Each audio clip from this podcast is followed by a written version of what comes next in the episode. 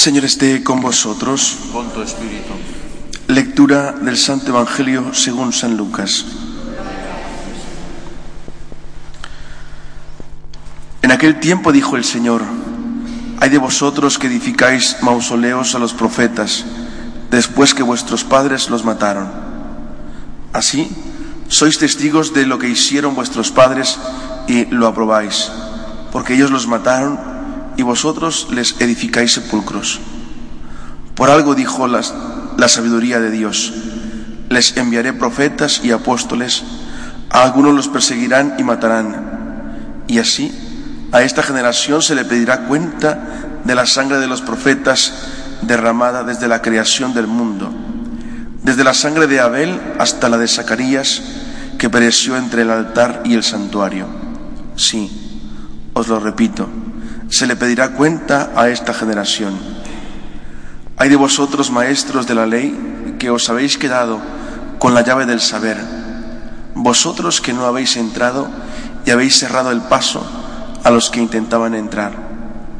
Al salir de allí, los escribas y fariseos empezaron a acosarlo y a tirarle de la lengua con muchas preguntas capciosas para cogerlo con sus propias palabras. Palabra del Señor. Señor Jesús. Cuando recibimos nuestro bautismo, sabemos que el Señor nos da la gracia de ser hijos adoptivos de Dios y acompañados de, de ese grandón que es la mayor dignidad que tiene todo cristiano, el ser hijo de Dios. No es el ser presidente, no es el ser sacerdote ni religioso la dignidad más grande. La dignidad más grande que tenemos es ser hijos adoptivos de Dios en Cristo. Y acompañado de esa dignidad que el Padre nos regala en el bautismo por Cristo, viene acompañado tres grandes, por así decirlo, cargos que se nos dan, tres dones también somos sacerdotes, somos profetas y somos reyes. Sacerdotes porque ofrecemos con nuestra vida, con nuestra existencia, ofrecemos a Dios pues nuestros sufrimientos y alegrías. Somos profetas porque anunciamos y denunciamos. Y somos reyes porque somos hijos del rey, es decir, tenemos una herencia prometida de heredar el reino de los cielos. De estas tres, estos tres dones que el Señor nos da, generalmente solemos pensar en el sacerdocio común, tal vez no así literalmente, pero sí en el sentido de que pensamos, pensamos que ofrecemos nuestra vida a Dios y lo hacemos eh, somos reyes porque somos hijos de un rey, somos herederos del reino de los cielos. Y así es, es cierto. Pero la de profetas, pues la tenemos a veces muy complicada. Hoy el Evangelio nos habla que enviarán profetas y los matarán. Hace poco leí una frase que dice que el amor hace semejantes a los que son atraídos por Él, por el amor. Es decir, si Cristo me ha llamado a mí en el amor a ser su hijo, a ser hijo del Padre, mejor dicho, y soy atraído por el amor, por lo tanto, estoy llamado a parecerme a Cristo. Y a parecerme a Cristo no en una parte o en la parte que más me gusta, sino en todo. El amor me hace semejante a Cristo, no en una parte, en todo. Y en esta parte de la profecía es una parte que generalmente nos cuesta mucho. La parte hacia afuera tal vez no, es decir, cuando nos toca defender, a veces lo hacemos con valentía, lo cual está bien y debemos hacerlo cuando nos toca decir lo que está mal, cuando nos toca defender la ley natural. que es parte de la misión de la Iglesia, pero no es la misión de la Iglesia. Es decir, hemos llegado a un punto en que la Iglesia tiene que estar defendiendo lo natural, cuando no es su misión. Su misión es ser sacramento universal de salvación, llevar el mensaje de Jesucristo a toda la tierra.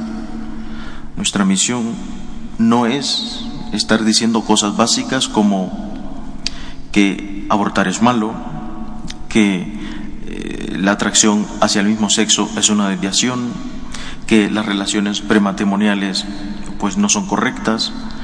Lo natural, ahora la Iglesia lo tiene que defender. ¿Por qué? Porque se ha bajado tanto el listón moral que tenemos que empezar desde lo básico, desde cero. Pero bueno, en ello estamos. Y a ello también la Iglesia está llamada. Estamos llamados. Y digo, cuando esta parte hacia afuera la hacemos, la hacemos muy bien, recordando aquello que Benedicto nos dijo, no imponiendo, sino proponiendo, no peleando la fe, sino argumentándola. Es el mejor modo de proponer la fe. Y eso a veces pues nos saldrá bien o más o menos. Pero cuando nos toca defenderla hacia adentro, y me digo hacia adentro, no solo dentro de la iglesia, sino contigo mismo. Es decir, cuando te toca enfrentarte con tu conciencia, donde estás solamente tú y Dios, ahí habrá que preguntarnos, ¿estoy siendo profeta, profeta conmigo mismo? Es decir, ¿me estoy dejando iluminar la conciencia por Dios? Partamos de ahí. Porque no hay verdadero profeta si la persona en realidad no es profeta consigo misma. Dice que nadie es profeta en su tierra. Pues esa tierra tenemos que ser primero nosotros mismos. Mi tierra, ¿cómo está? Acojo la palabra de Dios, acojo la luz de la conciencia y luego de eso salir un poquito hacia afuera, en mi familia, y luego salir un poquito más en mi grupo de oración, en mi grupo de catequesis, en mi grupo de lo que sea, donde me reúno a compartir la palabra de Dios, si estoy en algún movimiento. Ahí es donde viene lo difícil. ¿Por qué? Porque toda profecía empieza por el testimonio. No hay auténtica profecía si no hay auténtico testimonio por parte de la persona. Y todos estamos traspasados por el pecado original y es comprensible. Pero ¿cómo voy a anunciar yo a Jesucristo? ¿Cómo voy a defender yo la ley natural, algo tan básico? ¿Cómo voy a defender yo que Jesús es el Salvador del mundo si no lo estoy haciendo desde el círculo más pequeño? ¿Cómo? A veces parece que sí, pero no. Por ejemplo, cuando nos cuesta dominar la lengua y entonces en nuestros grupitos hablamos de los demás. Cuando eh, medimos para el otro con una regla exacta, pero para mi grupito y para mí pues la regla mínima, ¿no? Pues como dice, cerramos un ojo, ¿no? Cuando creemos el caminito hacia el cielo ya lo tenemos hecho. Cuando creemos que el Señor ya nos ha salvado porque somos sacerdotes, profetas y reyes o porque estoy en X movimiento.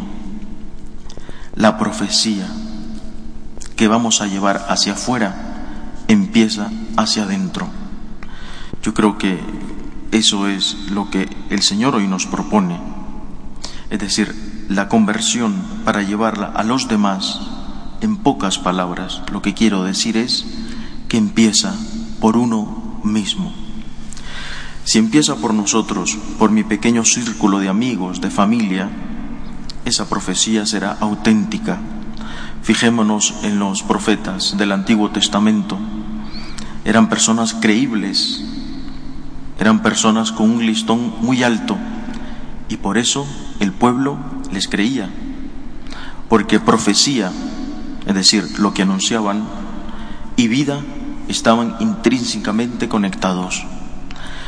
Hoy Jesús creo que nos pide esto, que defendamos con valentía a la Iglesia, que le defendamos con valentía a Él, pero que también le defendamos en nuestro interior, en mi pequeño círculo, dando testimonio para que lo que yo diga fuera en realidad tenga coherencia con lo que yo vivo por dentro.